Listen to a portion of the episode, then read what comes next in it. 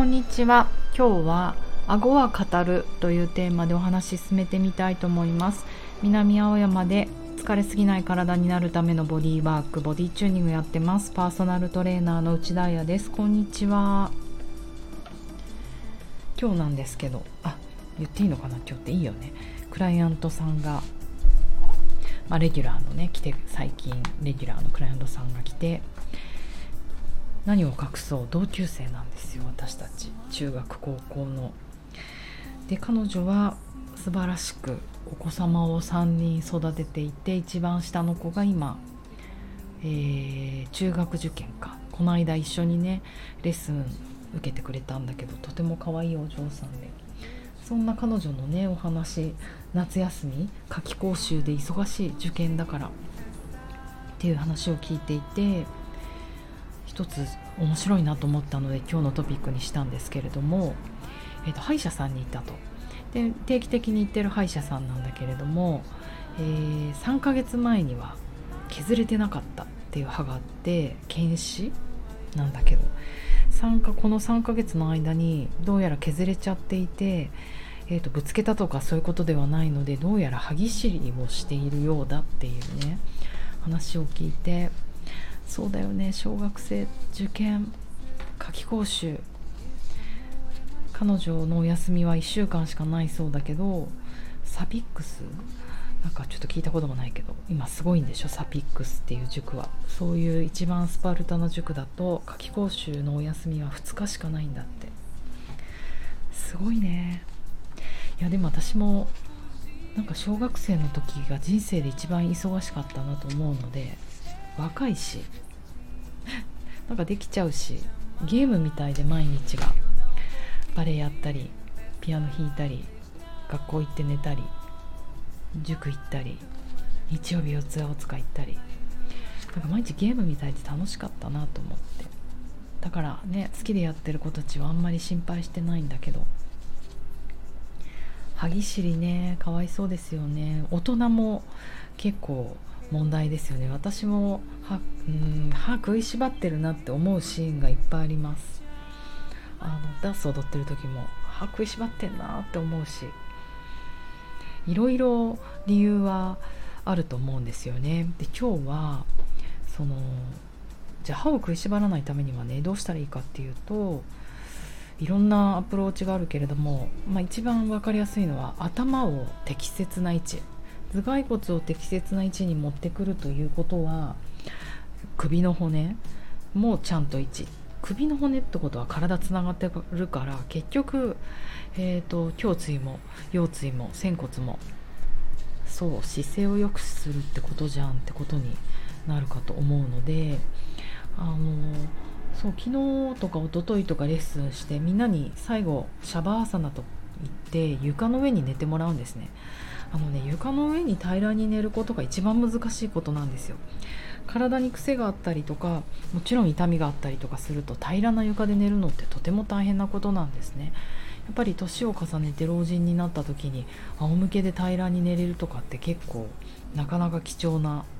人材貴重なことだと思うのでレッスンしていろいろ体調整して最後平らな床で寝た時にああ楽だな気持ちいいなって思えてたらあ結構緩んだのかなって思う指標にもなるのでヨガでいう屍のポーズシャバーサナっていうのをよくやります。その時にやっぱり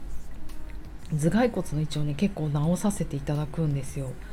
で毎回毎回あのねほとんどうちのスタジオに来るよう来るタイプの人たちはグーって顎を引いちゃってるあのストレ私もそうです。ストレートネックの傾向があるんですよね。首を長く伸ばそうって思えば思うほどグッて顎を引く。で皆さん歯食いしばる時って顎引きません？こう顎をパコーンと開けて首を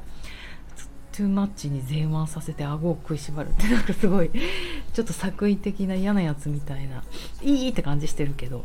そうはならないと思うのでどちらかっていうとこうグッて頑張ってまあ腹直筋の腹筋クッと入れる時髪頑張る時言いたいことを言わないで口の中でグッて我慢する時心配そうに誰かを見つめる時。ねそんな時ですよね。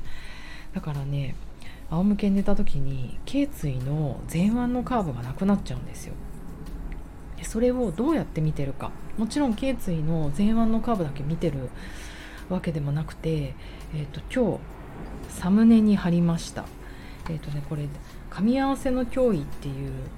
えーとね、本から取ったんですけど結構古いうちにずっとある。2000年の本。古いけどいいこといっぱい書いてあるんですよね。偉い正井義雄先生。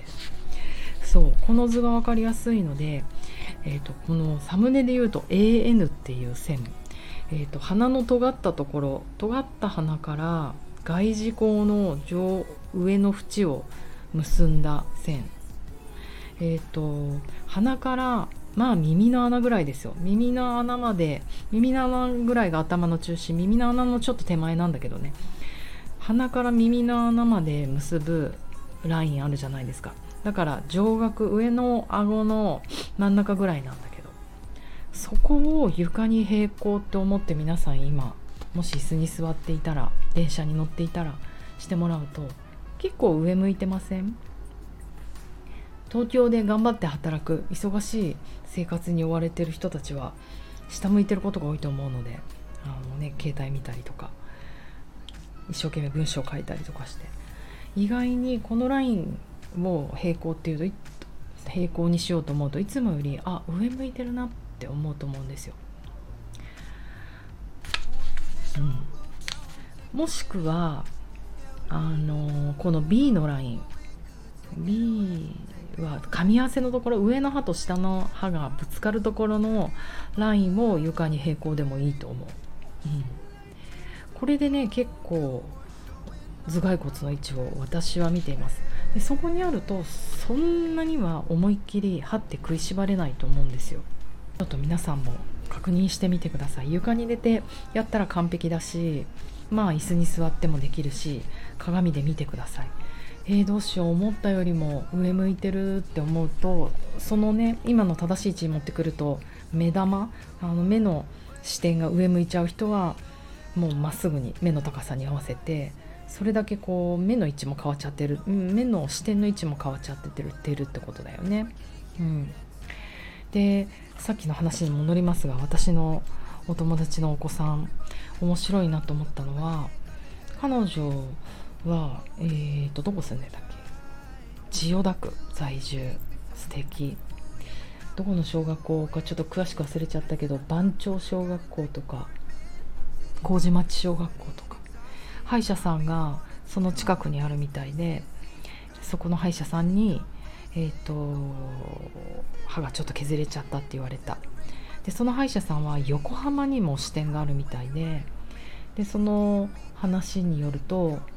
この番町エリア千代田区エリアの子供たちだけなんですよ。この歯が削れちゃうのはって言っていて